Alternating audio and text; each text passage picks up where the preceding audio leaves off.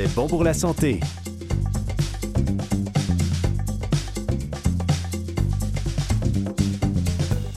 Bonjour, ici François Barbel. Chaque semaine, nous recevons deux invités qui viennent nous parler de leurs livres et de leur expertise en lien avec la santé. Et cette semaine, nous allons recevoir d'abord le docteur Elisabeth Leroux, neurologue spécialisée en médecine des céphalées, qui a écrit La migraine au-delà du mal de tête aux éditions Très Carré. Puis nous recevrons Joël Jay, naturopathe et kinésiologue. Est-ce la faute de Candida albicans, un champignon qui s'attaque à votre santé aux éditions La Semaine?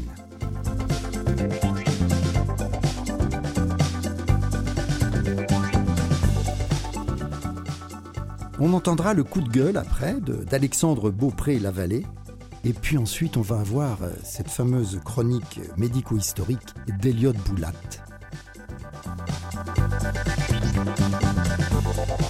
Bienvenue à C'est bon pour la santé, l'émission qui vous fait du bien.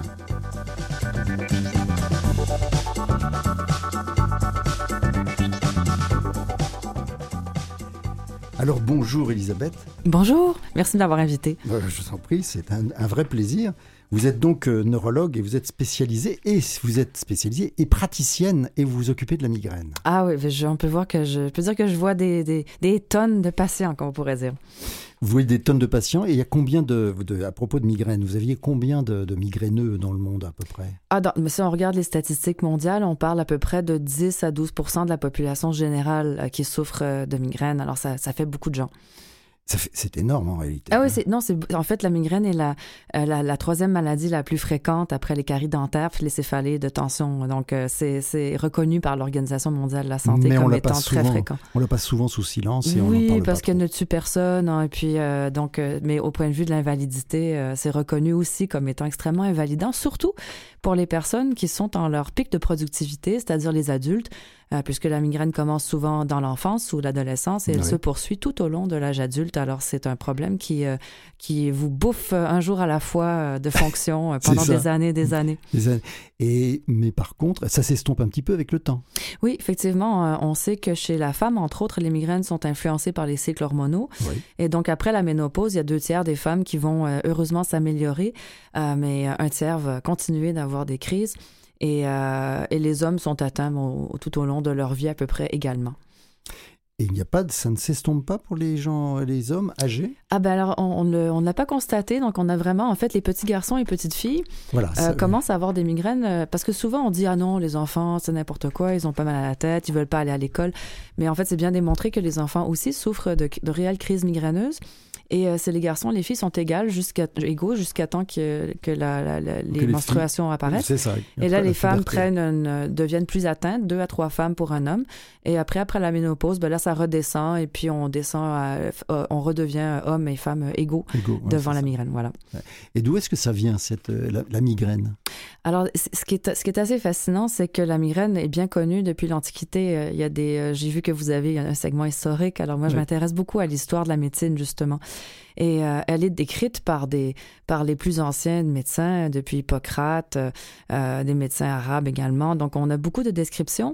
Mais la réelle science, pour ce qui est du cerveau, d'abord, les neurosciences ont explosé depuis les 50 dernières années parce qu'on a eu des outils. Mmh. Et, euh, mais tout récemment, pour ce qui est de la migraine, on comprend de plus en plus qu'il s'agit d'une cascade qui, qui fait intervenir des facteurs chimiques et électriques inflammatoires et euh, qui touche plusieurs réseaux dans la tête et qui, qui en fait qui concerne plusieurs zones. Alors c'est assez difficile de résumer, mais en gros, on, on peut parler d'un orage électrique et chimique durant lequel il y a de l'inflammation au pourtour des artères et des méninges. Alors les gens, bon, artère, ménage, qu'est-ce que c'est ça? Les ménages, hein, euh, ah oui, ça fait, oui, parce que les gens connaissent méningite, ben hein, ils connaissent, ils connaissent les hémorragies cérébrales, mmh. mais les ménages et les artères, c'est des structures qui sont très très sensibles à la douleur parce que c'est des, elles sont, elles sont très très fragiles, très sensibles. Et donc, quand on a de l'inflammation au pourtour, ça fait mal. Alors, la crise migraineuse, c'est le cerveau qui va être sensible à certains déclencheurs et il va euh, déclencher, en fait, une relâche de, de médiateurs inflammatoires à, proximité des artères des méninges. Et c'est la douleur que nous ressentons quand nous avons une migraine, c'est cette inflammation, mais qui s'accompagne aussi d'autres phénomènes euh, qui sont dans des, plutôt dans le cœur du cerveau, qui vont générer des symptômes comme la sensibilité au son, la sensibilité à la lumière, qui peut être très invalidante, les nausées, les vomissements, les étourdissements. C'est pour ça que les migraineuses s'installent dans leur lit, ferment les fenêtres, les volets et, et, se mettent au, dans le noir et au calme. Et c'est pour ça que j'ai intitulé mon livre La migraine plus qu'un mal de tête, parce que le mal de tête, c'est un symptôme qui peut être causé, alors là, par tout un tas de problèmes, depuis la sinusite jusqu'à la tumeur cérébrale. Mais la migraine elle-même, c'est pas, pas seulement un mal de tête, ce sont aussi de nombreux symptômes d'origine neurologique dans des combinaisons variées et qui rendent les gens euh, bien invalidés. Et les enfants, à partir de quel âge ils Ah, tout jeune, on a des enfants à 4-5 ans. Euh, euh, si vous leur demandez l'enfant, en fait, vous lui demandez un dessin. Et euh, vous allez voir, c'est des productions assez impressionnantes où les enfants vont décrire leur douleur, ils vont mettre leur tête avec des, des choses autour et tout. C'est euh, depuis même le jeune âge, les enfants peuvent ressentir et décrire. Euh, ah, je vous vois faire le geste justement d'une de, d'une demi-tête. Est, est, est que, comment est-ce qu'on peut définir la migraine? C'est-à-dire, tout le monde parle de migraine souvent, mais très souvent par abus. en réalité, la migraine, c'est quoi?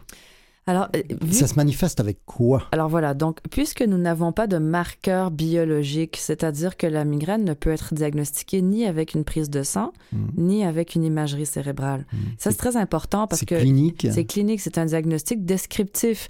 Alors c'est, on est un peu limité dans un sens, mais on, parce que la, certains symptômes sont très typiques des crises migraineuses, on les a mis ensemble et on a fait un set de ce qu'on appelle les critères diagnostiques. Alors c'est ce que le médecin va poser comme question, si vous allez le voir.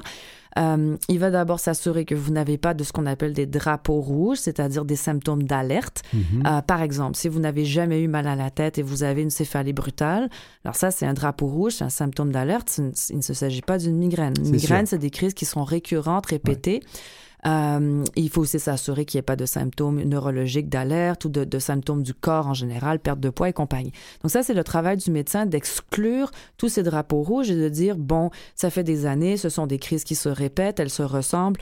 On est plutôt dans le domaine des, des, céphalies primaires, c'est-à-dire qui ne sont pas causées par une sinusite, une tumeur, un saignement. Et là, il va regarder pour différencier la migraine de la céphalée de tension. Alors, la céphalée de tension, 90% des humains en font l'expérience un jour ou l'autre vous êtes fatigué, vous êtes tendu, vous êtes hmm. stressé, hmm. et là vous avez ce bandeau là qui est une douleur légère, et puis éventuellement vous vous reposez. c'est un bandeau sur le front, sur la tête, mais c'est des deux côtés. C'est des deux côtés. Ceci dit, les migraines peuvent aussi être des deux côtés, mais en général, ce qui les caractérise, c'est effectivement qu'elles vont tendance, avoir tendance à commencer d'un côté de la tête. Hmm. Donc, hémicrane, migraine, hein, c'est le mot vient de là. Euh, et la douleur est souvent décrite comme pulsatile ou euh, on va dire lancinante, donc avec des vagues de douleur. Euh, elle est augmentée par l'effort mental et l'exercice, ça c'est très important. Mm. Et, mais c'est ce qui la caractérise le plus, c'est cette hypersensibilité au son, lumière, aux odeurs. C'est extrêmement fréquent pour un migraineux d'être sensible aux odeurs. Et aussi ces symptômes gastro-intestinaux de nausées, de vomissements. Donc si vous avez des crises récurrentes, pas de drapeau rouge, de signe d'alerte, et que vous avez des crises qui sont modérées à sévères avec nausées et ou hypersensibilité sensorielle, les chances que vous ça soit des migraines sont très très élevées. Alors c'est juste ces, quelques simples symptômes suffisent en général à poser un diagnostic. Donc déjà c'est on ne s'inquiète pas, ce n'est qu'une migraine, mais c'est quand même une migraine. Alors les gens se font dire souvent, hein, les gens vont, le médecin va être prudent, par exemple il va dire bon je te fais passer un scan ou même de nos jours une résonance magnétique, ce qui en passant n'est en général pas, pas indiqué si les symptômes sont typiques, mais disons que vous avez l'imagerie, les gens vont vous dire ah ben c'est rien, c'est juste une migraine. Hmm. Oui, mais la migraine, quand même, ça vous met au lit pendant quelques jours par mois, puis vous devez quitter vos activités, vous ne pouvez pas vous occuper de votre famille, vous ne pouvez pas euh, accomplir vos tâches au travail. Ah, c'est un gros problème. Donc, euh, c'est, ce n'est, on va dire que c'est, c'est facile d'ignorer la migraine parce qu'elle est invisible et qu'elle dure, elle, elle est là depuis des milliers d'années. On la connaît très bien, ne hmm. tue personne. Enfin, en général, on ne meurt pas d'une migraine. Hmm. Euh, alors, c'est facile de la mettre sur le côté, mais en fait, elle est vraiment très invalidante. C'est très invalidant, en effet. Oui, mais donc ça, empêche de travailler, d'autant plus que c'est d'autant plus douloureux qu'on se met à réfléchir ou qu'on essaye de faire un travail intellectuel. Bah, vous ne pouvez pas vous servir de votre cerveau. Alors, c'est un peu comme une grosse crise d'asthme. Donc, si vous avez une grosse crise d'asthme, vous ne pouvez pas aller transporter des paquets ou faire de l'exercice. Mais si vous avez une crise de migraine, vous ne pouvez pas utiliser votre cerveau. Alors, bon, évidemment, dans certains cas, moi, j'ai des patients migraineux qui doivent travailler, ils passent par-dessus, ils font des efforts, ils se forcent. Euh, mais parfois, ça atteint des intensités qui sont extrêmes. Et, euh, et, dans certains cas, les gens ne peuvent pas fonctionner. Mais puisque ce n'est pas apparent, les gens autour d'eux leur disent ben, écoute, tu as l'air normal, qu'est-ce qui se passe? Euh, pourquoi tu t'es pas venu à la réunion aujourd'hui euh, J'avais une migraine. Ah oui, j'avais une migraine. Ah oui, ben on sait bien, tu vois. Ben oui, ben Alors c'est, des fois, on souhaiterait que pendant une migraine, la tête change de couleur ou quelque chose d'évident euh, qui pourrait signaler que, que réellement il se passe quelque chose, parce que maintenant on a quand même des preuves abondantes de, de en recherche de, marqueurs inflammatoires qu'on peut trouver en recherche. Malheureusement, on ne les a pas en pratique générale euh, au quotidien pour démontrer que les symptômes sont bien réels. Il y a des antécédents, euh, donc le diagnostic se fait sur les antécédents, entre guillemets, sur la description. personnels, mhm. donc l'historique de la maladie, mais aussi y a-t-il des antécédents familiaux? Est-ce que c'est génétique? Oui, alors donc les, causes de la migraine, cette espèce de façon du cerveau de fonctionner avec cette, ces cascades chimiques et électriques, elles sont génétiquement euh, déterminées. Hmm. Hmm. Mais on ne parle pas d'un seul gène. Il y a certains gènes qui, qui, vont causer des migraines avec des auras très particulières, des paralysies, des choses comme ça. Mais ça, c'est très rare. Mais en général, on parle d'une combinaison de gènes qui va euh, déterminer le cerveau à, à, déclencher ces crises. Alors oui, il y a des facteurs génétiques. Les, les gens, il y a des familles de migraineux, hmm. euh, surtout les migraines avec les auras, ce qu'on appelle les migraines ophtalmiques les gens euh, ça c'est très très familial. Moi c'est pas rare que je vois des patients dont le père, la, mère, la sœur, le fils, la famille au complet a des migraines euh, avec aura. Euh, mais les migraines sans aura sont également partiellement génétiques. Ceci dit, je vois aussi des gens qui me disent ben moi je suis l'heureux élu hein, dans toute ma famille, c'est moi le seul qui a des migraines. Alors bon, eux ils ont dû hériter de des combinaisons de gènes et voilà ils ont ils ont les migraines. Docteur Elisabeth Leroux, attends, on va faire une petite pause et on vous retrouve après. Restez, restez bien avec nous.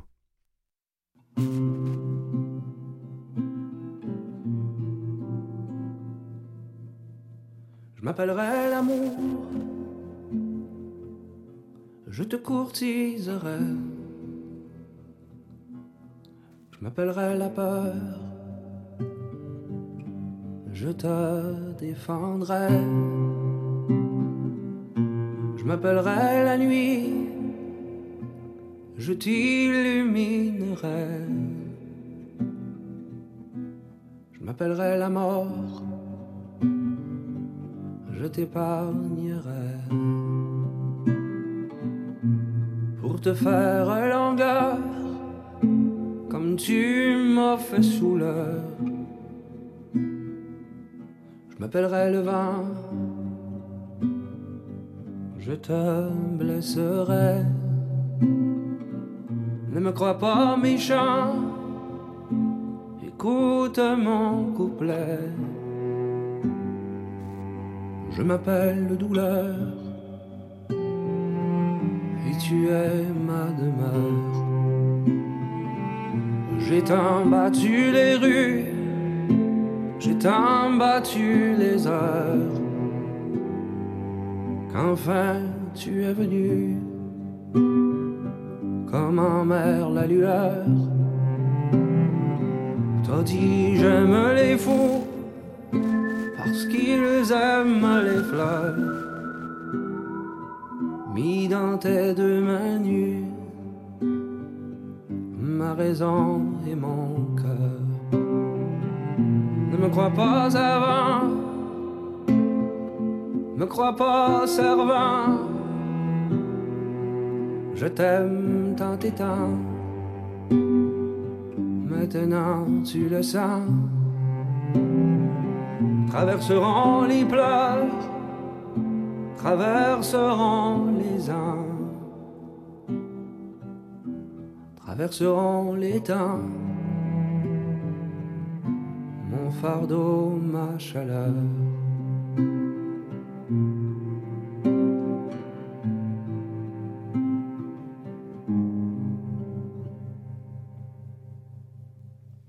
Alors vous êtes toujours avec euh, nous euh, sur C'est bon pour la santé avec euh, Elisabeth Leroux qui est neurologue et spécialiste de la migraine. Donc on, a parlé de, l'origine ou du moins des antécédents familiaux et du caractère génétique. Maintenant on pourrait, on pourrait décrire peut-être une crise de, migraine typique.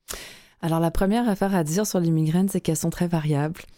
euh, et donc, euh, la règle numéro un en migraine, c'est qu'il n'y a pas de, il y a pas de justement de, de cas de figure euh, euh, stéréotypé ou euh, souvent, parfait. J'ai vu des migraineux qui me disaient qu'ils commençaient à avoir mal à la tête le matin et donc ils arrivaient à la couper. Cette oui, voilà. Alors, à ce moment-là. Alors, si on, en fait, le, le, concept de la variabilité, c'est de dire que les symptômes, les, les, déclencheurs sont variés, les symptômes sont variés, et la réponse au traitement est également variée. Alors, c'est, il faut juste, pour rassurer les gens qui nous écoutent, euh, il est normal que votre voisine ou votre personne euh, à côté, votre employeur ou votre ami, ait des migraines qui sont totalement différentes des vôtres, parce que oui. les points communs sont ceux qu'on a mentionnés, donc des crises récurrentes avec les symptômes et tout. Mais disons que quand on parle d'une crise de migraine, on va prendre le cas de figure classique où euh, une, une, personne a une crise qui peut commencer soit par ce qu'on appelle un prodrome, c'est-à-dire mmh. une phase où la personne sent que la crise commence, mais elle n'est pas encore là. Et euh, il va y avoir des symptômes comme des tensions cervicales dans la nuque, euh, il peut y avoir de la fatigue, l'irritabilité, une tendance à uriner davantage, des bâillements, toutes sortes de symptômes un peu étranges qu'on pense être dû à une activation de l'hypothalamus. Donc, c'est une zone mmh. dans le cerveau qui détermine plusieurs caractères métaboliques. Et euh, après ce prodrome peut arriver la crise. D'autres personnes ont les fameuses auras. Alors ça, les auras, c'est assez fascinant. C'est ce qu'on appelait les migraines ophtalmiques. On a changé le terme parce qu'ophtalmique fait référence à l'œil. Mmh. Mais l'aura, les gens décrivent des symptômes encore la variable, de, des ronds de lumière, des points blancs, des points noirs. de Vauban. Voilà, les, les fortifications, euh, les, les, les kaléidoscopes, les flashs. Et tout ça, ça peut progresser sur 5 à 30 à 60 minutes. Mmh. Et euh, en général, c'est visuel, mais encore là, il y a des patients qui ont, moi j'ai des patients qui ont des auras sensitives, où ils, ont, ils vont avoir la moitié du, du corps ou du, de, du visage qui vont engourdir. C'est vraiment très intéressant Ah parce oui, que oui. c'est très varié. Oui, absolument. Et il y en a qui vont perdre la parole, alors c'est qui vont euh, leur- la zone du langage va être atteinte, et même dans l'extrême, qui vont paralyser.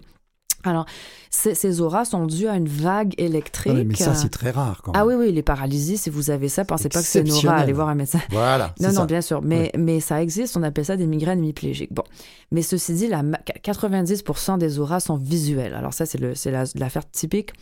Euh, et les, les, les patients donc décrivent ces symptômes-là qui vont euh, progresser et être souvent, le plus souvent, suivis de la crise, bien que parfois les auras puissent aussi euh, survenir durant ou même après une crise, ce qui est plus rare, mais ça arrive. Mhm. Alors encore là, cette variabilité.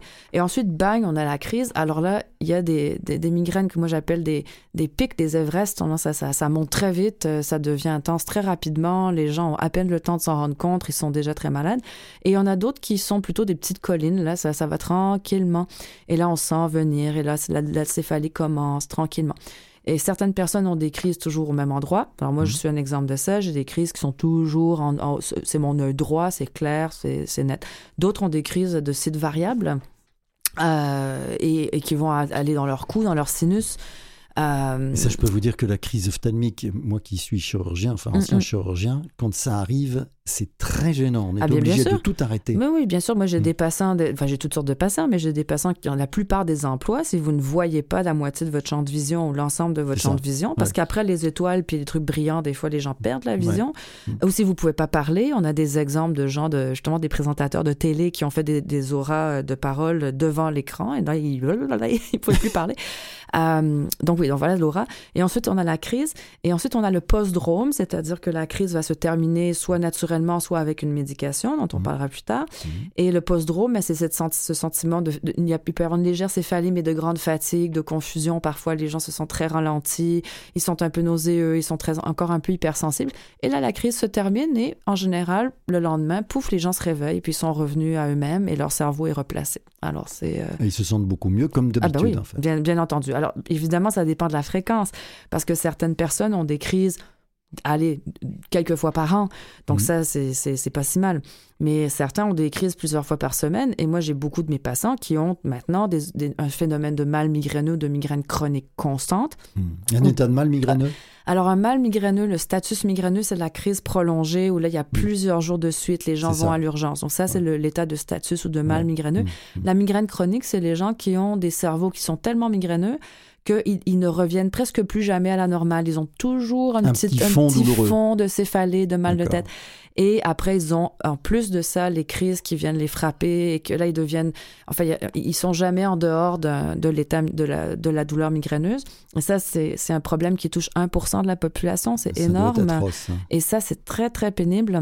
Euh, donc, la migraine chronique, qui est cette, cette forme sévère de migraine qui, euh, qui est Mm. très invalidante. Est-ce qu'il y a des signes qui permettent à la famille ou aux, aux- aux alentours de, d'écri- de prévoir une crise? Alors, les familles, euh, en général, les, les- même que ce soit les enfants, les conjoints, euh, Ouais. Euh, parfois s'en rendent compte parce que dans la phase de prodrome, parfois les gens deviennent un peu irritables, deviennent un peu snappy, comme on dit en anglais.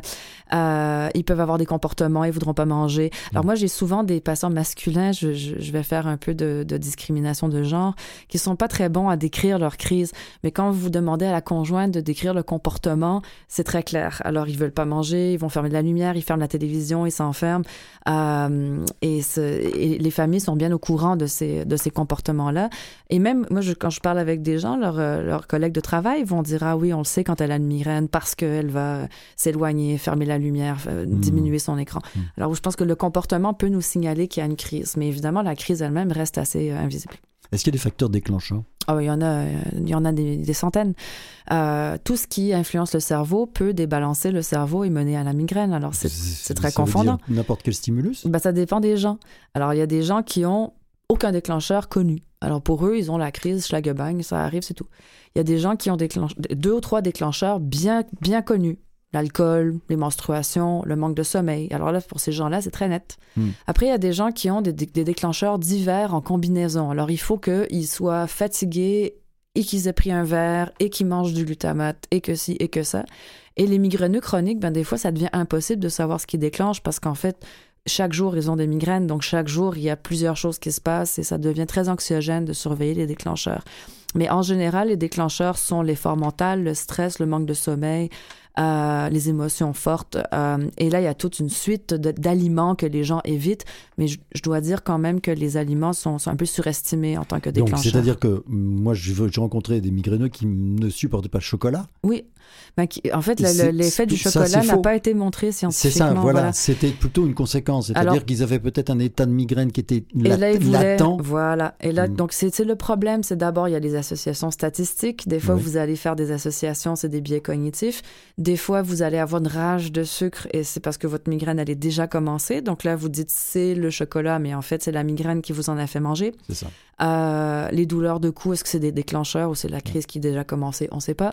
Mm. Et euh, c'est pour ça que nous, en fait, en fait, on va y arriver, mais on a, on a passé, moi, depuis, ça fait 15 ans que je travaille dans ce domaine, on a, je- on a commencé par faire beaucoup d'évitement des déclencheurs. Et là, c'était très important de faire des calendriers de déclencheurs et d'éviter les déclencheurs.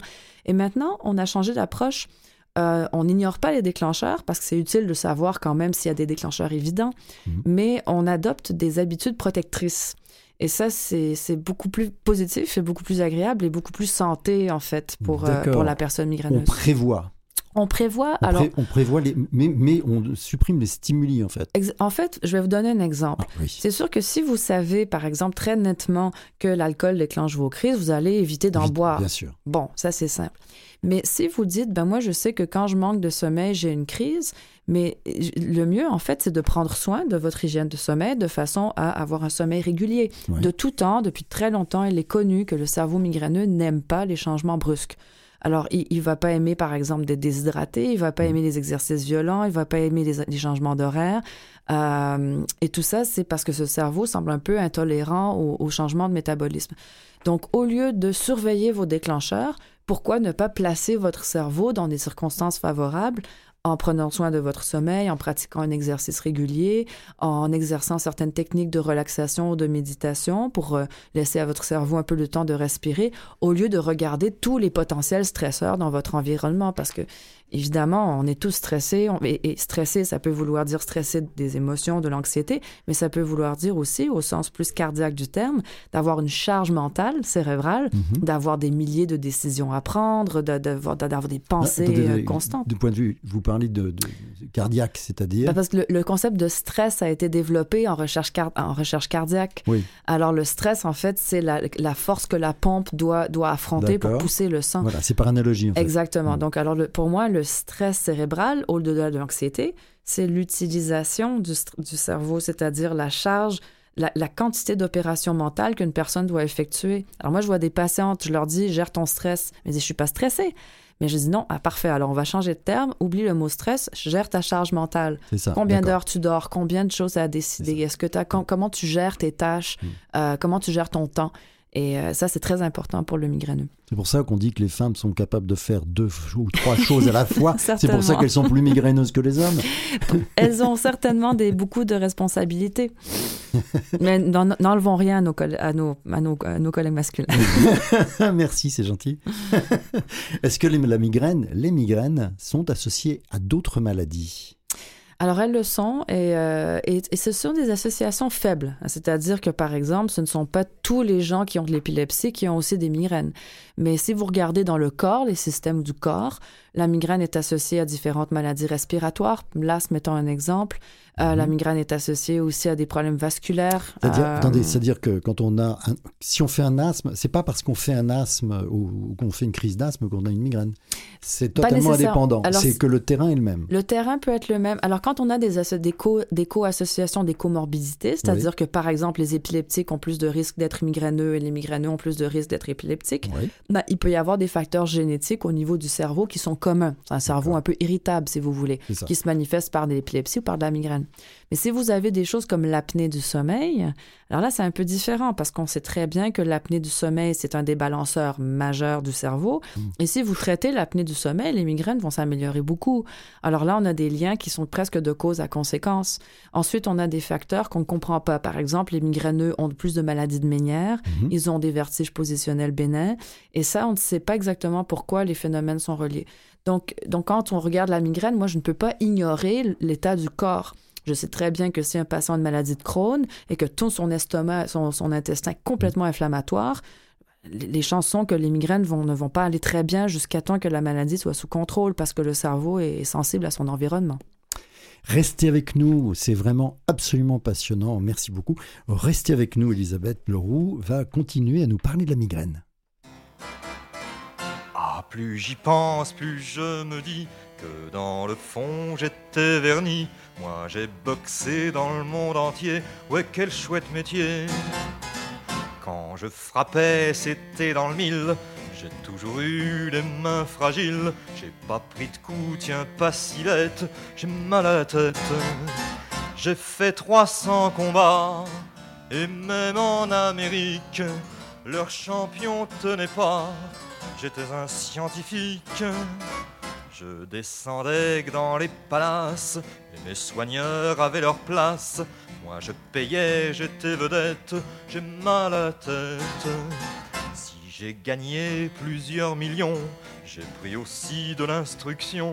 You speak English, à vous traduire, c'est tout ce que je sais dire. Je plaisais aux filles, et même crois-moi, je me suis marié pendant trois mois. Ma femme n'aimait que le basket, j'ai mal à la tête.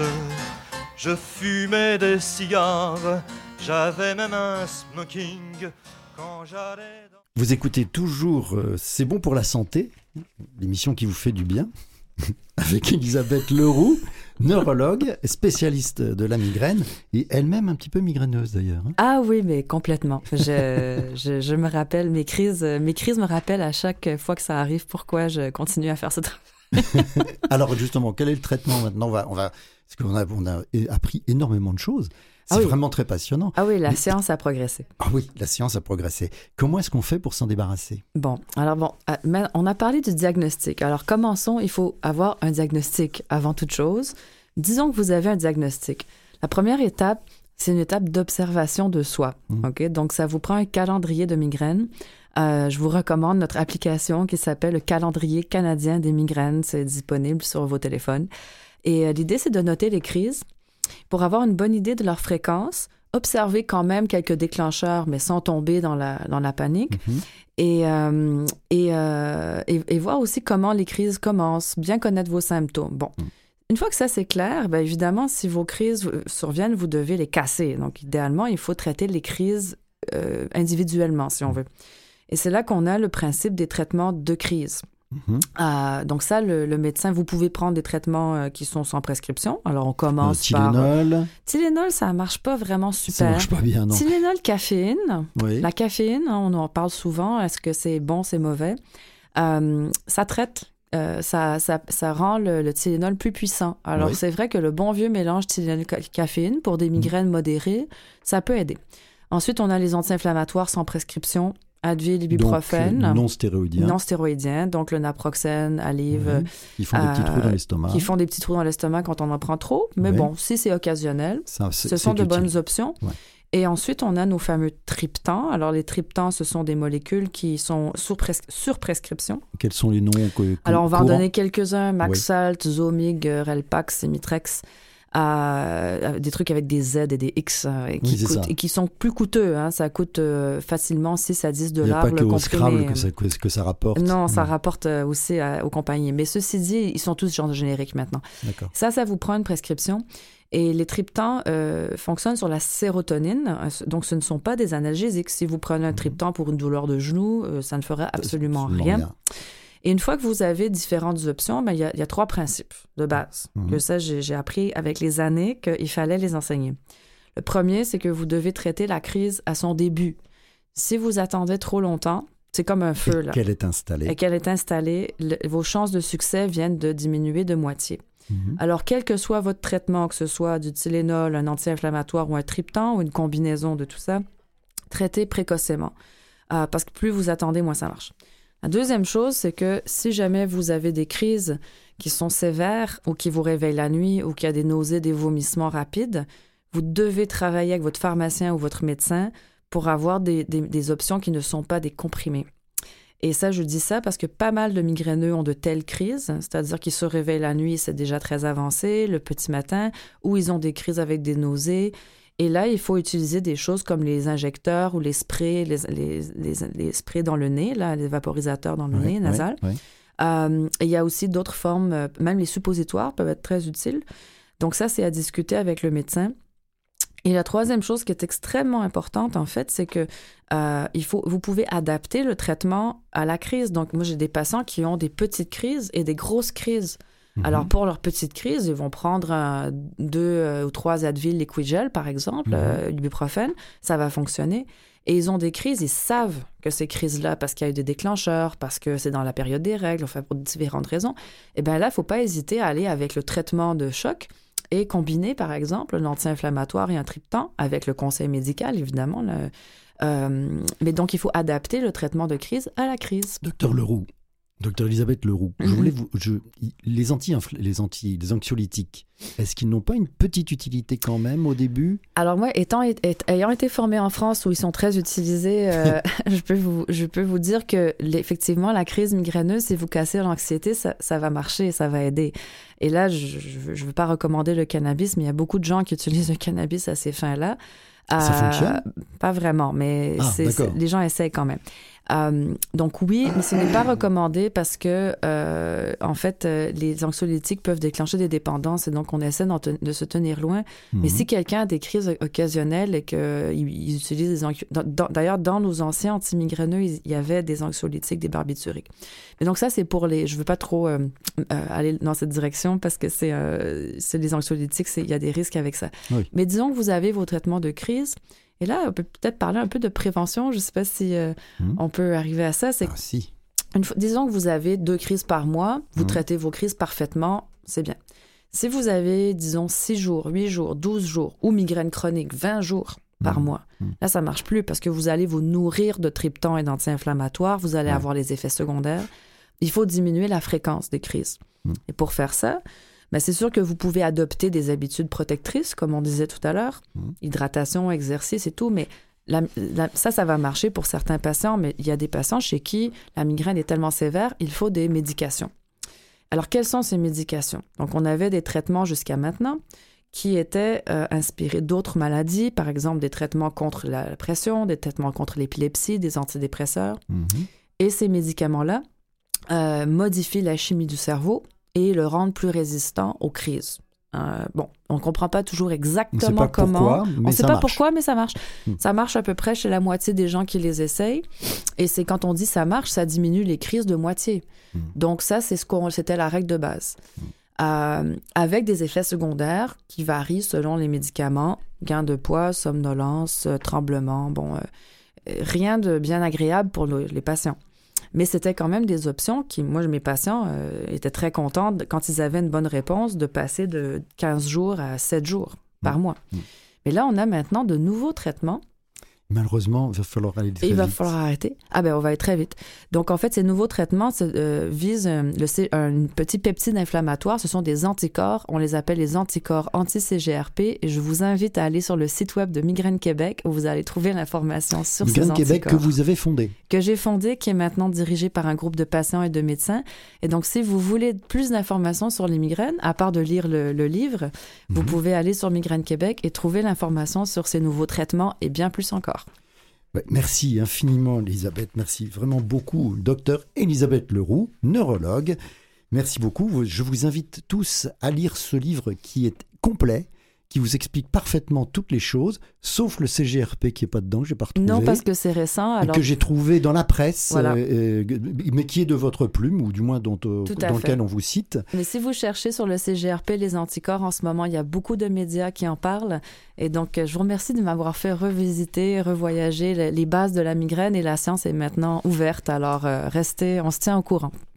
Merci beaucoup. Et maintenant, nous allons retrouver le coup de gueule d'Alexandre Beaupré-Lavallée. Merci beaucoup, Elisabeth.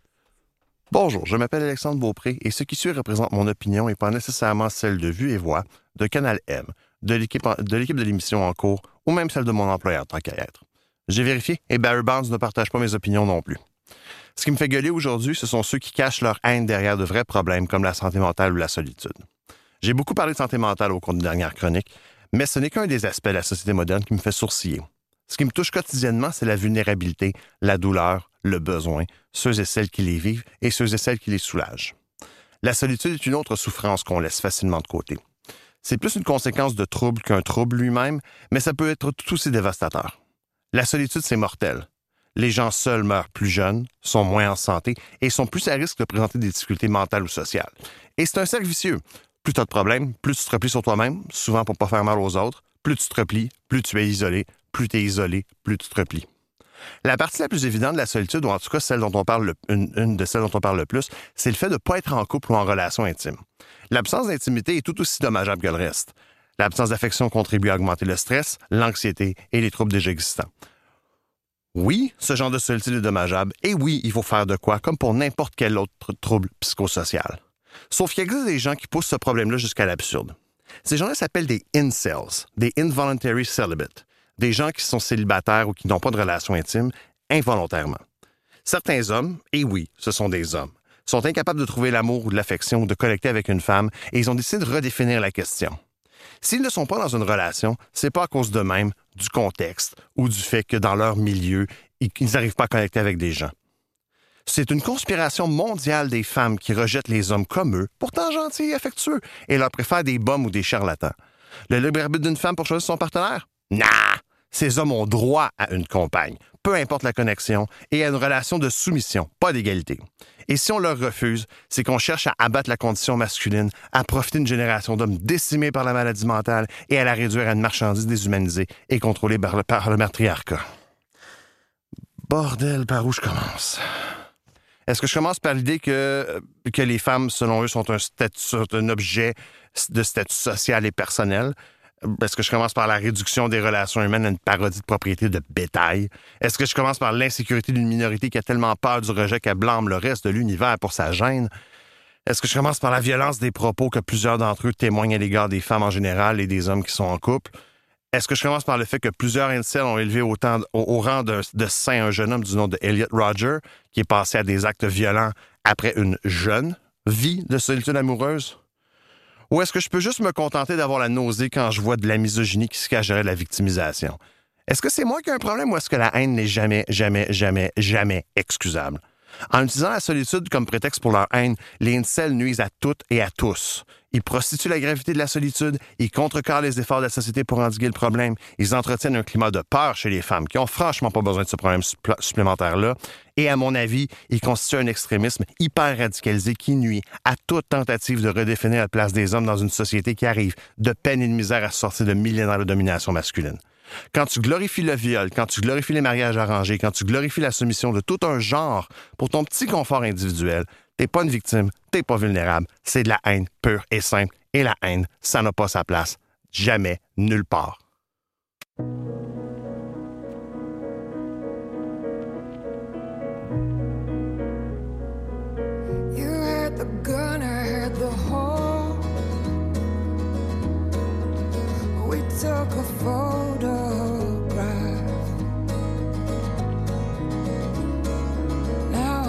Find my way back, and all I'm grieving was a dream. I'm down this rabbit hole. Even the madness cannot shield this soul. There's so much labor just in breathing lately. There's so much labor just in so much labor just in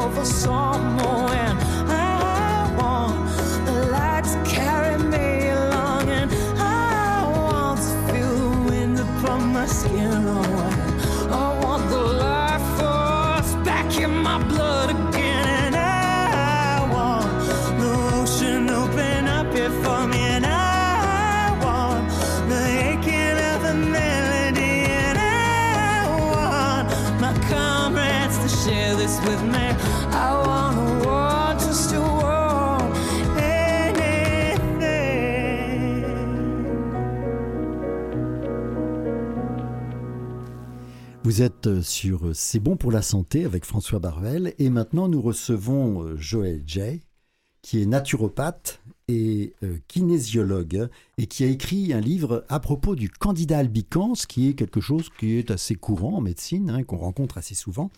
Est-ce la faute de Candida albicans, un champignon qui s'attaque à votre santé? Aux éditions de la semaine ça fait très peur, hein, ce titre, hein, quand même. Alors, vous êtes naturopathe et kinésiologue. Qu'est-ce que c'est que la kinésiologie? En fait, la kinésiologie, c'est un test qui est musculaire. En fait, c'est qu'on, ça nous permet d'aller chercher des informations dans le corps. Euh, c'est une traduction qui est peut-être pas tout à fait adéquate. Ça vient du, du terme anglais qui dit muscle testing ou muscle checking. OK, oui. OK, donc c'est avec à l'aide d'un un peu comme euh, comme l'acupuncture, on prend on touche un point, ça a un rapport avec le foie, un point un Mhm, rapport avec c'est un peu la- le même principe à l'exception qu'à la place d'une aiguille, c'est un muscle qu'on va utiliser. D'accord. OK, c'est quelque chose qui est plus visuel que euh, d'être capable de comprendre comme ça à la radio, mais euh, vous avez quand même pas mal d'informations euh, sur Internet maintenant. Moi, quand j'ai commencé à la kinésiologie, je me souviens, j'étais en 97, je m'en allais en, en Californie pour faire un séminaire, puis j'avais lu le livre, c'était un monsieur qui s'appelait Diamond, puis il expliquait, c'était toute la kinésiologie, comment qu'on peut tester des informations, même si vous, vous voulez savoir si un aliment est bon pour vous, à travers le muscle, on peut savoir si c'est bon ou pas bon. Fait. Alors, euh, c'est ça, ce en sont gros. deux spécialités qui sont euh, complémentaires, Euh, si je très dire, un petit peu. complémentaire. Ok. Écoutez, moi, je dis souvent que si je n'avais pas ce test-là, je Mm. ne serais probablement pas naturopathe parce que c'est trop dur de savoir qu'est-ce qui convient à une personne. Mm. Comme Donc, ça, là, juste Oui, à- comme ça. à- vous, et vous donc la avoir- kinésiologie vous donne des éléments oui, supplémentaires. ça vient nous dire exactement qu'est-ce que parce que vous et le voisin, vous pouvez avoir le même symptôme, mais c'est pas le même traitement, c'est Ouais. pas le même problème, c'est c'est- c'est c'est complètement différent. Hmm. Non, c'est génial la, la- la kinésiologie. Je vous crois. vous, avez, donc, vous avez écrit un livre sur le champignon plus fréquent dans le corps, hein, c'est le candida albicans, Mhm, responsable des candidoses, des mycoses vaginales, digestives, buccales, Mhm. c'est le muguet, hein, mhm, exact. euh, interdigitales, en compagnie du trichophytone rubrum, hein, du, se partage, c'est le pied d'athlète. Et puis, euh, ben, je ne sais pas comment présenter votre livre, en fait. Il raconte euh, tous les méfaits de Candida albicans, et je ne savais pas que c'était aussi affreux et aussi dangereux. hein, parce qu'en fait, euh, je dois dire que moi, dans ma pratique médicale, je n'ai jamais rencontré tous ces symptômes et ces signes de gravité que vous nous décrivez. Alors, qu'est-ce que c'est que le Candida albicans? Vous allez nous raconter ça. Oui, je vais vous raconter ça. En fait, le candida albican, c'est un- une levure qui fait partie normalement de notre flore intestinale. On a, on a entendu parler beaucoup récemment du microbiote, hein, le microbiote, le sûr, microbiote, le microbiote. sûr, oui, oui. Donc, le microbiote, on sait que c'est les bonnes bactéries, mais les bonnes bactéries sont mélangées avec des bonnes levures. Oui. Et c'est totalement bénéfique. C'est comme ça, ça prend un équilibre environ de 20 80 Donc, De- 20% de levure, d'accord. 80% de bonnes C'est ça. bactéries. OK? Ouais. Ça, moi, j'explique toujours ça comme ça fait comme une espèce de, de- de tapis, tu sais, comme euh, on- qui sont mélangés ensemble, qui nous protègent. En fait, c'est une. un tapis qui tapisse le tube digestif. Exactement. D'accord. Alors, ça nous protège, ça, entre autres, Mm. de, de que les aliments soient bien digérés, ils ne passent pas dans le sang, sans- mhm. comme ça, n'importe comment. Ça aussi, ça, ça permet, euh, ça permet de, De casser certaines molécules qui ne seraient pas absorbées par ailleurs. oui, c'est ça, mais ça permet aussi à notre système immunitaire d'être plus fort parce que cet équilibre-là va nous donner des, des- des- des nutriments pour le système nerveux, pour le système immunitaire et pour la bonne digestion et pour aussi fabriquer des vitamines. Donc, cet équilibre-là, au départ, elle est parfaite. Mhm. C'est comme ça, le candidat albican, de, de cette façon-là, et c'est génial. Oui. À l'exception que, comme quand on parle beaucoup du microbiote, j'utilise ce mot-là parce que je sais que c'est- pas mal connu de- de- depuis des années, on en parle. Mais tu sais, l'élément manquant dans le microbiote, c'était ça, le candidat albican. Parce que même si on fait tout ce qu'ils disent, prendre des, des aliments fermentés, euh, prendre des probiotiques, prendre ci, prendre ça, mais quand il y a du candidat albican qui est là, ça ne donnera pas grand-chose de faire ça. C'est au contraire, on va le nourrir, le candidat albican.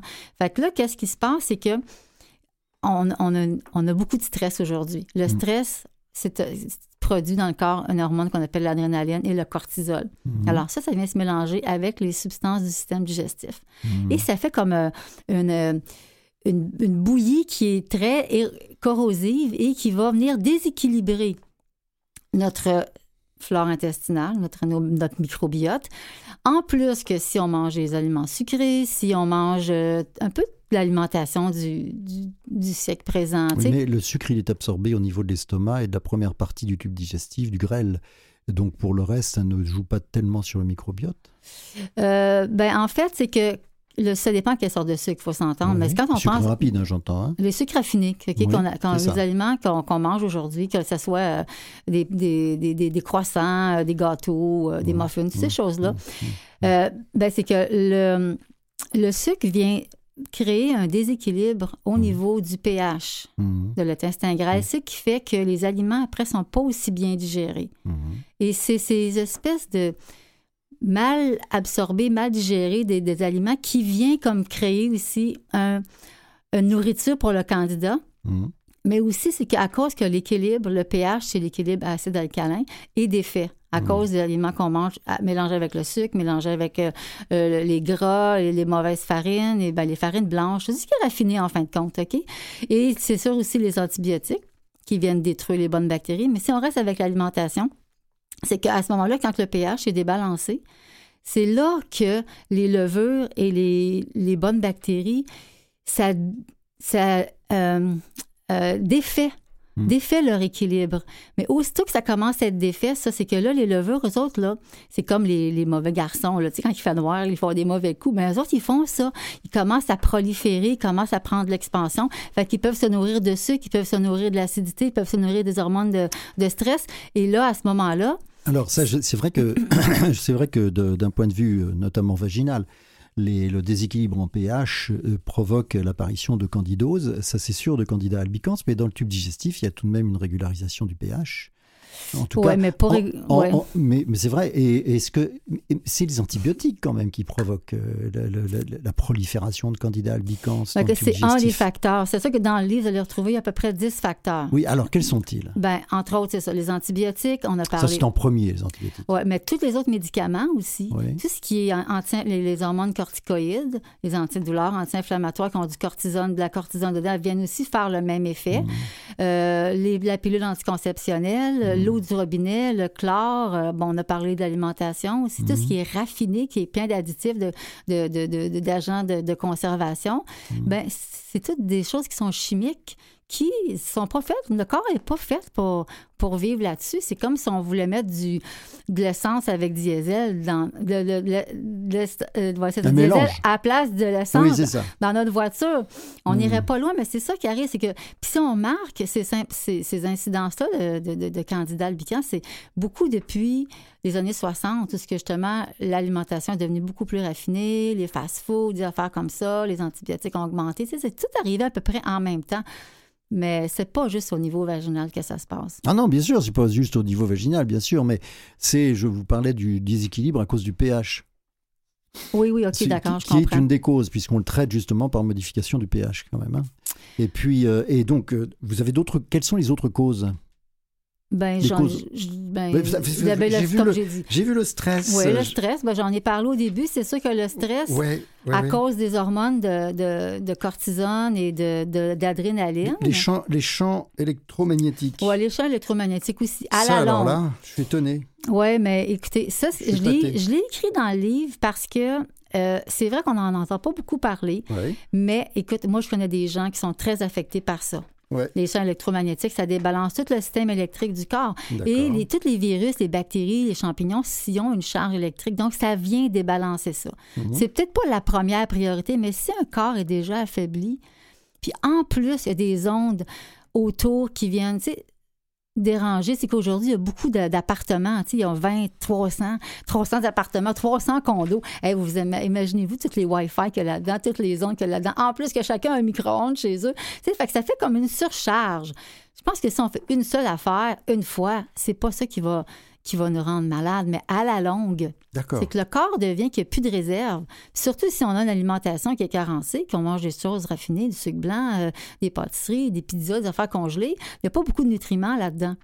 Ça, c'est vrai que ce sont des aliments hyper transformés qui, en général, n'apportent pas grand-chose. Donc, ça fait comme Sauf deux. du gras. Ouais, sauf du gras. Puis là, ça, c'est notre affaire. Le gras dans le sang, ça congestionne le foie. Puis j'en parle beaucoup du foie dans mon livre, que si le foie est Bah, justement, à ce propos-là, justement, vous dites euh, le foie. Bah, quel est le rôle du foie là-dedans, en fait? Euh, Le foie, c'est super important. Écoute, c'est c'est le moteur.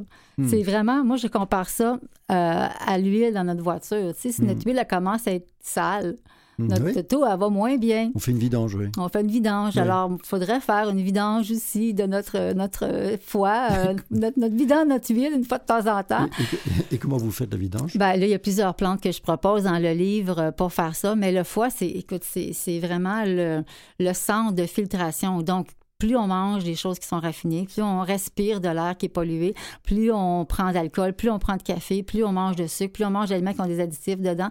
Mais le foie, c'est sa job de tout filtrer ça. Mmh, oui, ça, c'est ah, le filtre. Hein? Et le foie a un système immunitaire aussi inné, Oui. donc qui nous protège contre les agressions des microbes, des virus et tout ça. Et le foie produit euh, de la bile. Hein? La bile pour aider à notre digestion. Et la bile, ben, si la bile n'est pas de bonne qualité, c'est sûr que toute la bile se déverse dans notre euh, intestin. Donc, c'est sûr que si la bile n'est pas de bonne qualité, tout, tout ce qui est dans notre, notre intestin, il va pas faire le- le- le- le- l'effet que, que ça devrait avoir. Donc, ça vient, ça aussi. Donc ça veut dire que les gens qui, à qui on a retiré la vésicule biliaire et qui n'ont pas de bile, à ce moment-là, ils peuvent faire euh, du candidat ils peuvent Ben, avoir en des fait, en ont de candidoses? la bile, mais c'est qu'ils n'ont pas de bile d'urgence. Fait que quand il y a, il y a une, une- une- une invasion par un virus ou qu'ils mangent un aliment qui est toxique, quelque chose comme ça, bien, ils ont moins de, prop- de, de protection. Mais effectivement, moi, les clients qui n'ont pas de vésicule biliaire, c'est certain que je donne toujours un produit ou des, certains aliments comme du pissenlit ou euh, des jus verts, des choses comme ça pour aider vraiment à, à purifier et à avoir une meilleure qualité de bile, comme on peut prendre du- de la, la racine de pissenlit aussi en capsule ou du chardon-marie. Tu sais, faut, faut s'aider quand il nous manque un morceau, c'est certain.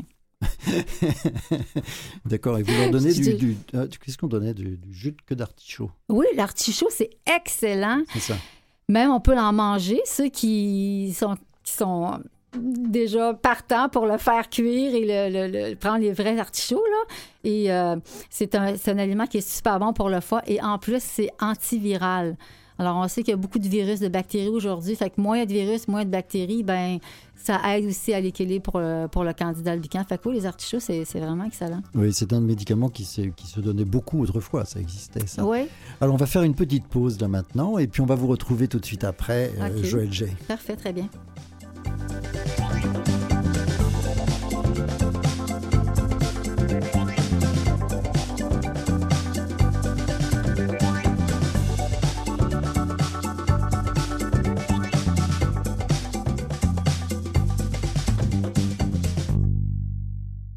Vous écoutez toujours C'est bon pour la santé avec François Barvel, avec vous encore, pour la prochaine demi-heure. Et euh, on continue de parler avec euh, Joël Jay, naturopathe et kinésiologue. Donc euh, vous parlez du candidat albicans. Et, et quelles sont les manifestations qu'on peut trouver avec le candidat albicans ou que peut provoquer le candidat albicans? Bon, euh, il y a beaucoup de symptômes. On peut en avoir un seul Oui. et ça peut être le candidat. On peut en avoir 10 ou 15. Et quel est celui que vous rencontrez le plus souvent? Mais moi, je dirais que ça commence beaucoup par la digestion. C'est Bon. sûr que les gaz, les ballonnements, tu sais, parce que le candidat, lui, il mange, hein, il se nourrit de, de sucre, il se nourrit de trucs dans notre, dans notre système et il produit des gaz. Hmm. Alors, les gaz, eux autres, passent à travers la paroi de l'intestin et se ramassent dans le sang. OK? Ils font aussi gonfler l'intestin. Fait que c'est pour ça qu'on a souvent, des fois, on mange, c'est correct, puis là, une heure après, on se sent gonflé, ou, bon, ou on a des gaz. C'est toute cette. euh, c'est là qu'on voit qu'il y a un déséquilibre, que- quelque chose qui ne marche pas. OK? Donc, ça, c'est un des premiers symptômes. Euh, je dirais aussi euh, les problèmes de fatigue. Hmm. Parce que, comme pour la même raison, le candidat albican, vu qu'il produit un gaz, hein, comme qui ressemble à l'ammoniac. Alors, c'est quand même assez toxique. Fait qu'imaginez-vous, votre sang devrait avoir de l'oxygène pour vous oxygéner et avoir de l'énergie, mais là, c'est plus de l'ammoniac qui se promène. Donc, ça, ça endort un petit peu les cellules. Fait qu'on a, on a souvent, un des symptômes qu'on a, c'est c'est ça. Euh, la fatigue, les problèmes de digestion. Euh, un autre problème que je rencontre souvent, ce sont les problèmes de glande thyroïde. Ah bon? Oui, la glande thyroïde, écoutez, c'est, euh, je ne sais pas comment dire en français, mais en anglais, je toujours, c'est un backup. OK? La thyroïde, quand on fait du candidat, vu que c'est quelque chose qui, comme je disais, c'est ça a une charge électrique. Oui. Et la glande thyroïde, c'est son rôle, c'est de produire l'électricité pour nous, donner- pour nous donner de l'énergie. Donc, et, et de, aussi de, de, comment je dirais bien ça, de, de tuer les virus, les bactéries, les agresseurs. C'est comme euh, au niveau électrique. Fait que la glande thyroïde, souvent, quand les gens font du candidat, c'est une des premières glandes qui va être affectée. Alors, on rencontre souvent, souvent des problèmes de thyroïde. C'est assez facile à régler, en fait, euh, sans médicaments. Faut juste faire euh, une cure de candide albicans, prendre un petit peu de produit pour s'aider pour sa glande thyroïde. Mais ça, c'est un ben, la glande thyroïde. On pourrait nommer quelques symptômes, mais beaucoup de symptômes, c'est la fatigue, euh, avoir froid, tu sais, les, les, les, pi- les pieds, Ça, les mains ça. C'est ben, c'est ça, mais ça peut être aussi de la nervosité, il y a, de la peau sèche. Donc hyperthyroïdie. il, y a, il y a- il y a beaucoup de symptômes. Mais nous, on- moi, je travaille pas avec hyper et hypo. Ah d'accord. Parce que les glandes, ils peuvent se promener. de- de- ils peuvent faire. Tu sais, quand c'est diagnostiqué hypo, Hmm. OK, mais moi, les gens sont pas nécessairement En fait, toujours- vous êtes une, vous êtes une, une, vous avez hérité en fait de Galien et d'Hippocrate. C'est plus les humeurs. les humeurs, Bah peut-être. oui, c'est ça en fait. Hein. Ben, vous parlez plus En, d'humeur en que de- fait, que c'est que, nous, tu sais, en naturopathie, on est- moi, je suis pas médecin, donc je peux pas vous donner un diagnostic de Oui. hyper ou hypo. Donc, si on dit juste la thyroïde, il y a quelque chose. De toute façon, ce qu'on donne, ça va la rééquilibrer, Oui. qu'elle soit hyper ou hypo. Fait que de savoir, ça me ça me ça me cause pas vraiment euh, un Mm. problème. ou Mm. C'est pas vraiment Mm. nécessaire pour moi de le savoir. D'accord. Mais je sais que c'est souvent un problème que les gens ont. Des fois, ils se le font dire par leur médecin. Des fois, c'est comme, ils ont des symptômes qu'on dit, ah, ça ressemble à un symptôme de la glande thyroïde. Mais souvent, les gens le savent parce que c'est quelque chose qui est assez facile à tester dans, dans les tests de sang sur la glande thyroïde. Fait qu'il y a ça. Les problèmes de poids aussi. Mhm. Étant donné que le, le candidat se loge dans le système digestif, et après ça, il fait de l'ammoniaque, il congestionne notre foie. Alors, le foie, c'est comme par protection, il devient comme. Euh, Il garde, il garde le gras. Il y a de la misère à, à se débarrasser de ça. Fait que les gens ont souvent la difficulté à perdre du poids quand ils ont du candidat albican. Et tous les symptômes aussi de euh, infection vaginale, infection urinaire, pied de. euh, pied d'athlète. euh, ongles, voyons, euh, champignons sur Le les ongles. oui. Donc, il- ça, c'est certain que c'est clair. C'est ça, c'est un champignon, les gens le savent. Alors Joël G, vous parlez aussi de, vous parlez aussi de, de haute ou basse pression. Donc la tension artérielle, la pression artérielle. hein, vous, vous dites qu'il y a des modifications dans, les, dans la pression artérielle. Mais vous parlez aussi de prolapsus de la valve mitrale. Ouais. Mais il vous, en avez vu de vous en avez Ben, rencontré? oui, j'en ai déjà rencontré deux personnes à date. Euh, oui, c'est Et que. c'était vraiment le candidat? Le candidat Ben, albicans. Oui, oui, parce que écoutez, le bon si les gens ils font la cure, puis après ils sont corrects. Mais Ouais. il peut y avoir d'autres choses. Mais effectivement, écoute, c'est facile. On regarde. Écoute, moi, j'avais écrit un, j'ai écrit un livre là-dessus en 91. Hum. OK? Puis j'avais fait beaucoup de recherches. D'ailleurs, la plupart des choses que je dis, c'est appuyé sur, des, euh, sur d'autres auteurs ou des recherches. Même, il y avait un, il y a un médecin américain qui s'appelait, je ne sais pas s'il vit encore, mais William Crook, Hum. qui a écrit un livre là-dessus, puis c'est un médecin. Mhm. Et puis, c'était, c'est là que j'ai vu que la première fois que la valve mitrale était affectée par ça. Mais elle peut être affectée par d'autres sortes de virus aussi. OK? Fait que oui. Oui, c'est affecté. La valve mitrale, en effet, il peut y avoir un prolapsus, mais si la valve est en effet euh, colonisée par des germes, euh, tout à fait. Ça- mais ça, ça fait partie des. C'est rare, c'est quand même assez rare ce genre de choses, puisque ce sont des, euh, ce, ce sont des infections généralisées qui s- pourraient s'apparenter Oui. presque à une septicémie à, à candida. Oui, mais c'est ça que je vous dis, là. C'est pas quelque chose que j'ai Ouais. rencontré à tous les jours. J'ai Ouais, peut-être vu deux fois dans toute ma Ouais, tout carrière de fait. 25 ans. Donc, c'est pas un problème. euh, Tu sais, c'est des affaires de tous les jours, là, que les gens disent, oh, j'ai mal à la tête, les, mots- les maux de tête, justement.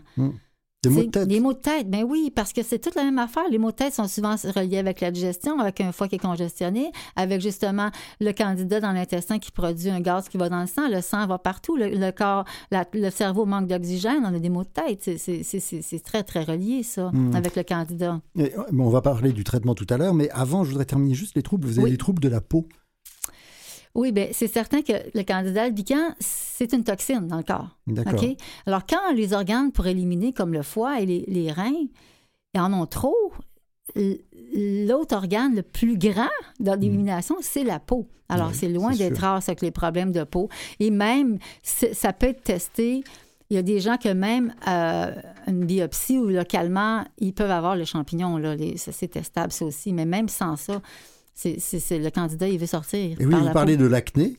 Donc, euh, l'acné, l'urticaire, la dermatite, le psoriasis, l'eczéma, le pied d'athlète, mais ça, on l'avait cité tout à l'heure, l'infection à champignons sous les ongles, c'est le Mhm. périonyxis, Mhm. dont il est très difficile de se débarrasser, le muguet, les Ouais. éruptions cutanées, les démangeaisons anales du scrotum, de l'aine du pénis, enfin tout ce qui est démangeaison en fait, séborrhée et pellicule Ouais. aussi. C'est très étonnant tout ça, parce que c'est vrai que moi j'avais jamais vu ça, en fait, j'avais jamais imaginé qu'on pouvait avoir des choses, euh, des choses comme ça. Euh, faim constante, vous avez parlé aussi de rage de sucre, de chocolat, de pain ou de sel. Mais oui, parce que le candidat, il se nourrit de sucre. Ah d'accord. Donc, puis au niveau aussi des émotions, c'est que le, le candidat, premièrement, il affecte, euh, dans notre intestin, on a un nerf qui est relié au cerveau. Oui. Et quand il y a un déséquilibre dans notre système digestif, que ce soit l'estomac, l'intestin, ben, il y a un message qui est envoyé au cerveau que on file pas bien. tu sais. Oui, fait que comprends. ça change beaucoup l'humeur. Euh, puis l'autre chose aussi que, que vous avez mentionné avant, c'était quoi donc? euh, euh, de toute façon. Fait pas que- mal, hein? Ouais, c'est ça, je parlé pas mal, c'est ça, moi non plus. Mais fait que, au niveau de l'humeur, puis au niveau euh, de sucre. des infections, aussi, les rages de sucre, oui, c'est ça, les rages de sucre. Mais c'est ça, c'est que lui, le candidat albican, là, il veut manger. Hmm. Que, que moi, je l'ai vu, je, je m'excuse, j'embarque par-dessus mes mots, mais est-ce que le candidat albican, il veut manger, donc il nous envoie un signal par le même nerf, c'est pour ça que je parlais de ce nerf-là, que, hey, je veux, je veux du sucre. Hmm. J'ai faim. Oui, on j'ai va- faim. On va, on va faire une petite pause et puis on va arriver au traitement après. Donc, euh, D'accord. avec Joël G. Ne quittez pas. Restez avec nous. Restez avec nous.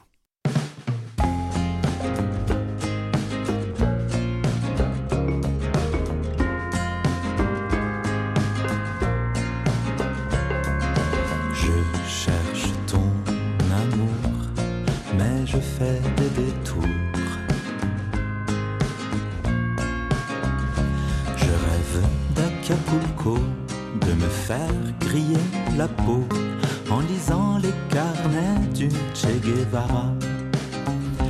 Et toi tu es à Hambourg, ou Anvers, ou ces faubourgs. Tu lis Ernest Hemingway et tu ne sais pas que je cherche ton amour, mais ce n'est pas mon tour. Tu es dans les bras d'un autre te dit c'est pour toujours, comme dans les contes d'Andersen, et tu y crois. Et malgré ce que tu espères, tout se crée, mais tout se perd. Et rien ne dit qu'un jour on se rencontrera.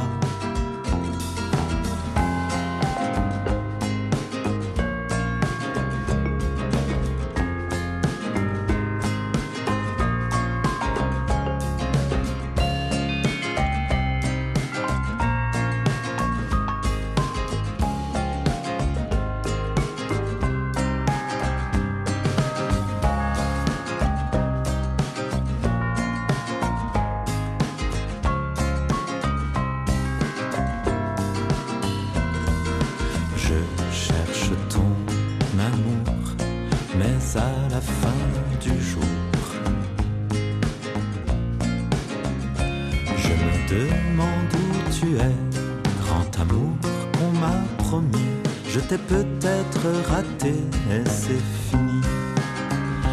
J'ai arrêté de chercher à l'instant et devine quoi Je suis sûr que c'est toi celle qui vient d'entrer. Et je suis là, la la la la la la la la la.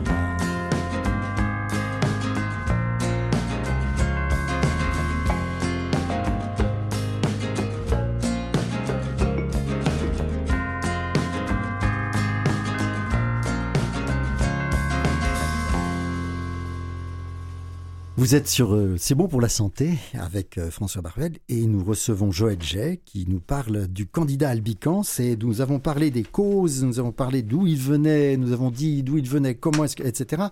Maintenant, comment est-ce qu'on s'en débarrasse? Oui, c'est la question. C'est la grosse 100 000. question. La grosse question. En fait, c'est pas si compliqué que ça. Ah bon? Non. Formidable. Formidable. faut juste faire un peu d'effort, c'est certain, mais c'est pas si compliqué que ça. Et normalement, euh, après trois semaines, on se sent déjà beaucoup mieux. Alors, la première étape, c'est sûr, c'est d'éviter les aliments qui nourrissent le candidat. Le Donc, sucre. le sucre et les sucres raffinés. Par contre, je vous donne des alternatives que vous pouvez utiliser pour sucrer dans le livre qui sont et qui ne nourrissent pas le candidat, mais qui vous donnent aussi, aussi de satisfaction au niveau du sucre. Et vous avez plusieurs recettes aussi dans le livre hein, qui vont vous J'ai vu qu'il y aider. avait des recettes à la Oui. fin. Oui. Ça, c'est mon, euh, mon hobby. Je vais peut-être écrire un livre de recettes, juste de recettes un jour, mais je fais beaucoup de recettes. C'est Recettes anti-candidats. Oui, recette anti-candidat. Donc, la première étape, c'est ça. La deuxième étape, c'est, on appelle, prendre un produit qui va aider à débarrasser le candidat plus vite. Parce qu'avec l'alimentation, c'est sûr qu'on peut y arriver, mais ça va prendre beaucoup plus de temps. Mhm. OK? Alors, si on y va avec, euh, j'ai nommé plusieurs produits qui sont, euh, on appelle ça fongicides, mais Oui. alternatifs. C'est pas des fongicides qui ont des effets secondaires. Alors, c'est ça qu'on rencontre. Il y a l'ail en capsule qu'on peut prendre. Oui, j'ai vu ça. Tout ouais. concentré qui peut être bénéfique. Il y a le noyer noir, il y a le pot d'arco, il y a l'acide caprylique. Il y a L'huile d'origan, oui, l'huile d'origan. Il y a, d'origan. Il il il y a- un paquet de, de- de produits qu'on peut. le charbon végétal, peut utiliser. Le charbon peut être aussi on bénéfique. aussi pour autre chose. Oui, le bentonite. Il y a plein, plein, plein de produits. Donc, c'est sûr qu'en lisant la description, vous pouvez dire Ah, ben moi, je peux prendre celle-là. Mais c'est sûr que moi, avec la kinésiologie, une des avantages, c'est que je vais tester exactement le produit que la personne a besoin. Ah d'accord. Ça, c'est vraiment. C'est ça qui vous permet de gagnant. savoir et de- d'avoir le, le- le- le bon principe actif pour se Exactement. débarrasser. Exactement. Et la troisième étape, une fois qu'on l'a fait, moi, je dis qu'en trois et six semaines, dépendamment euh, de la gravité du cas de la personne, en trois et six semaines, on a déjà beaucoup d'améliorations Oui. et on peut commencer à rebâtir. Alors là, pour rebâtir la- flore intestinale, là, on va servir de probiotiques et de prébiotiques. Mhm. Alors, les prébiotiques, c'est des sortes de fibres ok, qui vont être, qui est la nourriture, hein, la nourriture des probiotiques. Donc, les probiotiques Mhm. vont refaire nos bonnes bactéries, donc notre microbiote. Oui. On va leur mettre en équilibre. Alors ça, c'est la troisième étape. Et je, je propose aussi quelques produits comme pour aider le foie, pour aider euh, les surrénales avec le stress. Mais et- qu'est-ce que vous faites pour le foie? Ben, Donc, bah, c'est le, le- le jus de queue d'artichaut, c'est les ben, artichauts, ça, l'artichaut, on peut prendre l'artichaut, le chardon-marie, il y a la colline, il y a le pissenlit et il y a le NAC qui est un antioxydant qui aide le corps à faire, le, le foie à, à faire ses phases de détox. C'est vraiment super euh, Mm. intéressant comme produit. Mais j'en ai même pas beaucoup. Je mets comme trois pour quatre produits hyper importants. Tu sais, je pourrais m'étaler et en, en marquer 25, mais j'ai marqué les quatre Bah, les principaux. Bon, les, quatre Ouais. plus princi- les quatre principaux exactement. Pour les surrénales et le stress, même chose. Je propose la vitamine B complexe ou des formules stress. Puis je propose aussi des exercices euh, de respiration. Lesquels Euh, ben, il y en a plusieurs. OK? Il y a la Ouais. cohérence cardiaque. On sait que ça, ça aide pour calmer le cœur et calmer le stress. Il y a d'autres exercices de respiration parce qu'on sait que il y a des nerfs qui sont connectés sur le diaphragme qui sont aussi connectés au cerveau. Mhm. Donc là, on prend des respirations, ça calme le système nerveux. Mhm.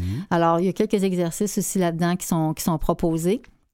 Alors, ça, c'est dépendamment si, c'est- si vous êtes quelqu'un qui a besoin de se calmer, mais je pense que dans notre société aujourd'hui, euh, Tout le monde a besoin de se calmer. hein. au moins de respirer, en tout cas. Voilà, c'est Hein? ça, il faut apprendre à respirer.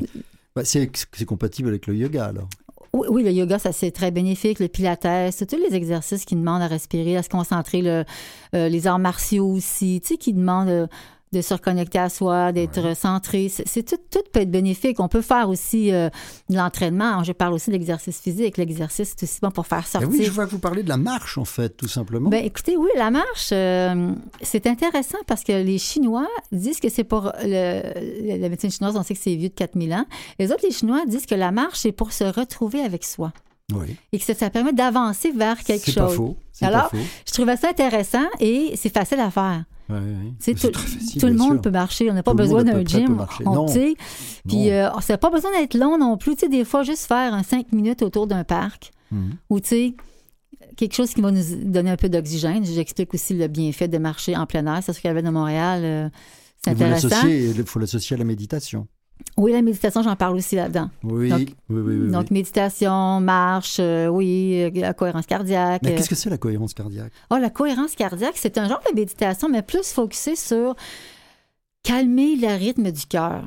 Il y a des chercheurs qui ont remarqué que quand les gens méditaient, justement, ils, avaient- avaient- à- à- ils respiraient à un certain rythme, le cœur devenait plus calme. Et il y avait euh, des- des hormones et des, des- comme la méditation qui calmait. Mm. Alors, ça se fait comme facilement, c'est que pendant une minute, tu inspires cinq fois Mhm. à la seconde et tu expires cinq fois à la seconde. Et on fait ça, idéalement, il faut se rendre à cinq minutes et vous en ferez l'ex- Cinq fois la seconde Ouais, Attends, ça veut dire ben, excuse-moi, je me trompe. Ben, C'est cinq, cinq, j'inspire cinq, j'expire, j'expire Ah. cinq. Donc, ça fait dix D'accord, secondes, donc ça fait secondes. six C'est ça, inspirations dans une minute. Excuse-moi, une minute, je me suis trompée. Voilà. En une minute. c'est ça. Et idéalement, on se rend à cinq minutes. L'idéal, ce serait de le faire trois fois par jour. Euh, moi, je l'ai essayé comme, euh, comme pratique, comme, comme une thérapie. Mhm. Puis vraiment, ça, ça augmente la capacité respiratoire, la capacité de ne pas réagir, overreact, comme on dit C'est souvent. tout à fait vrai, Aux situations, c'est comme, on dirait que ça te garde plus euh, connecté. Et oui, le cœur euh, va beaucoup mieux, la respiration est plus profonde, il y a un état de bien-être, un état de, de calme et de, de mieux-être qui, qui, qui s'installe. Donc, c'est quelque chose d'intéressant.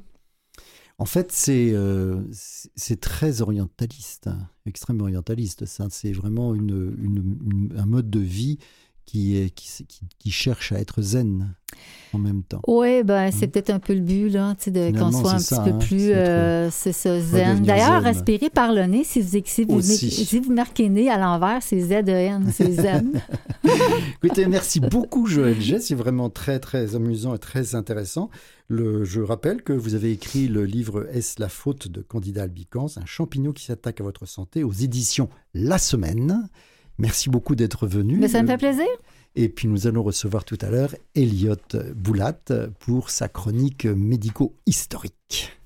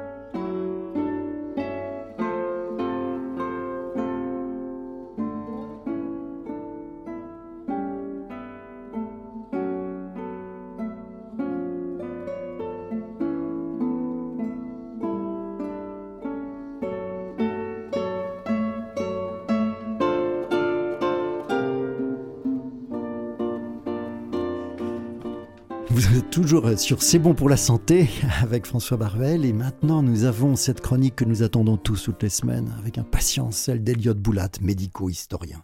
Bonjour. Alors, médico-historien, c'est peut-être beaucoup dire, mais aujourd'hui, on va parler d'histoire, maladie, de champignons et plus précisément de l'ergot de seigle. Ah, Ça, c'est bah, tout à l'heure nous parlions justement de la migraine qui est traitée avec un dérivé de l'e- de l'ergot de seigle qui est très était traité Oui. qui s'appelle la dihydroergotamine ou DHE.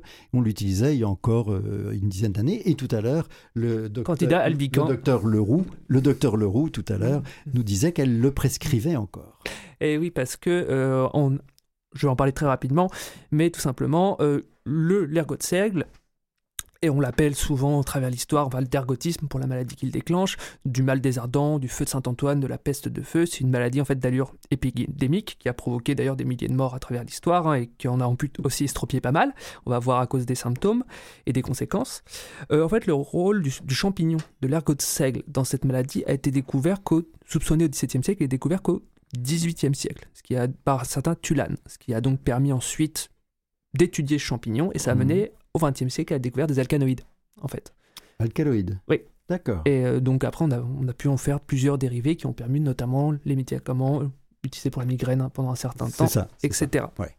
Alors, qu'est-ce que l'ergot de seigle L'ergot de seigle, c'est un champignon appelé Claviceps On est encore dans les champignons? Eh oui. Il ressemble, en fait, on l'appelle comme ça parce qu'il ressemble à, un ergot de coq, en fait. Ah ok. Voilà. Il se présente sous la forme de petites crêtes noirâtres qui sortent des grains euh, dans les épis de seigle. Alors, on a plusieurs cas documentés à travers l'histoire, mais moi je vais me concentrer surtout au Moyen Âge parce que c'est très intéressant. En fait, au Moyen Âge, au 10e, 11e, 12e siècle, on a des épidémies de ce qu'on appelle du mal des ardents. C'est tout simplement par injection d'ergot de seigle euh, Le mal des ardents, c'est-à-dire de ceux qui brûlent. En fait, en fait comme dit, on appelle ça parfois la peste de feu ou le feu de Saint-Antoine. En fait, quand le champignon est ingéré, il va donner une sensation de chaleur, il va créer des troubles du sommeil, des sensations de brûlure, des hallucinations, et en fait, comme il y a un effet de, sur la vascularisation, ça mène souvent à des gangrènes, à la nécrose d'extrémités. D'accord, En c'est le peyote avec, des, avec de la gangrène. Exactement, ce qui mène en Mm. fait les. Ils pensent, vous avez des descriptions, ils pensent en fait qu'il y a un feu intérieur qui les brûle et que donc le- les effets noirâtres de la gangrène, des nécroses, sont Ah, comme le charbon en fait oui. qui reste après les flammes. D'accord. Ah, très bien. C'était en fait une vasoconstriction qui faisait qu'il y avait une nécrose du bout des doigts. et- Exactement. Et comme la vasoconstriction a aussi lieu dans, dans le cerveau, bah ça déclenche troubles du sommeil, hallucinations. C'est sûr que c'est pas très bon. C'est pas très bon, ouais. Mm. Euh, c'est une maladie d'ailleurs qui a souvent lieu en période de disette, tout simplement parce que le, on garde tout le seigle, y compris celui de mauvaise qualité, et où il peut y avoir le champignon. Et en fait, on s'est rendu compte assez tard qu'après un printemps froid, humide et un été pluvieux, bah, c'est ce qui est un temps favorable aux champignons, bah, il y Ah avait oui, des ouais. explosions d'épidémies. On appelle ça peste de feu en fait, parce que peste c'est toute maladie euh, qui en fait a une propagation très rapide au Moyen Âge et, qui en fait a des odeurs pestilentielles. Et donc forcément, vu qu'il y a de la nécrose, il y a des odeurs. Alors le feu de Saint-Antoine, c'est une référence à Antoine l'Égyptien, un saint du IIIe siècle après Jésus-Christ, qui en fait celui qui a fondé le monachisme, le fait qu'il y ait des moines en fait. Il partait dans le désert. D'ailleurs, il y a des légendes comme quoi il était tenté par le diable. Attends, excuse-moi, mais le- les moines datent du IIIe siècle Les tout- seulement? Les tout premiers, oui. Les tout premiers? Oui, parce qu'en fait, à la base, il faut penser que le monachisme, c'est des gens qui vont s'exiler dans le désert et qui forment des toutes petites communautés. Ça va en fait Ah, de- évoluer au fur et à mesure, mais euh, Antoine, c'est donc le premier à avoir cette idée de se retirer de la société En en, en groupe. Alors, d'abord, il est seul, puis il a des petits, il a des Il est disciples. passé de ermite à, moine. Exactement. Euh, donc en fait, dans la tradition, saint Antoine, il est tenté par des visions du diable, il n'arrive pas à dormir, il a, les brû- il a des brûlures quasiment physiques. En fait, on pense qu'il a une intoxication à l'ergot de seigle, vu les descriptions, mais en fait, Mm. au moins ce qui est sûr, c'est que il va devenir le saint qui va protéger, en fait, c'est le saint vers qui on va aller en pèlerinage pour soigner le mal des ardents, D'accord. l'ergot de seigle. Euh, alors ça a donné d'ailleurs les peintures de Jérôme Bosch à la tentation de Saint-Antoine et la tentation de Saint-Antoine Ah, de c'est Flaubert. inspiré de ça C'est inspiré de ça, oui. Ah, c'est extraordinaire. Ah, c'est des ça. visions totalement délirantes Ah oui. parce qu'on le verra à la fin, mais il y a un lien avec la chanson que vous avez entendue un peu plus tôt, qui était Lucy in the Sky. Wes Diamond. Alors, en fait, ce qui, ce qui est très intéressant, c'est qu'en en 1070, on va ramener les reliques supposées d'Antoine de Constantinople en France. Très exactement, à un petit endroit qui s'appelle euh, la Motte au bois, et qui va devenir Saint-Antoine en viennois. Pourquoi? Parce que les reliques de Saint-Antoine y sont. Et à Saint-Antoine de Viennois, les Argonans veulent venir en pèlerinage, en fait, pour soigner ce mal. Et un certain Guérin de, Val- de Valoise va être atteint en 1089 du mal des ardents. Il va faire ce qu'on appelle un vœu de guérison. C'est-à-dire que s'il guérit, il promettra de dédier sa vie à la guérison du mal des ardents. D'accord. Il guérit, donc avec son père Gaston de Valoise, ils vont former le premier hôpital, en Hmm. fait, Hmm. dédié aux ardents. Ils vont accueillir les ardents, et donc ils font ça en 1090, à partir de 1089-1090, et en 1095, ils donnent l'ordre des hospitaliers de Saint-Antoine, en fait, qui vont en fait exploser dans, dans quasiment... L'hôpital Saint-Antoine à Paris, c'est Ça ça vient de ça, en fait. Ça vient de là. Ça vient de là. Ok.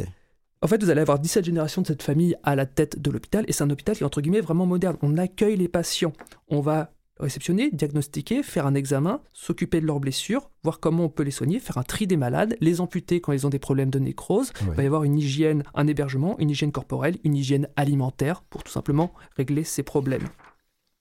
Dès 1120, en fait, Étienne Promet, le successeur de Gaston de Valoise, à la tête de l'ordre, va créer l'hôpital des démembrés pour les rescapés du mal des ardents, un des premiers, si ce n'est le premier hospice, où sont hébergés et nourris à vie les, ceux qui ont été abîmés par la maladie. Ils sont habillés, appareillés avec des prothèses, parfois en bois, s'ils ont perdu par exemple une jambe ou un pied, Oui. et euh, ils sont parfois formés à un métier pour pouvoir avoir une réinsertion.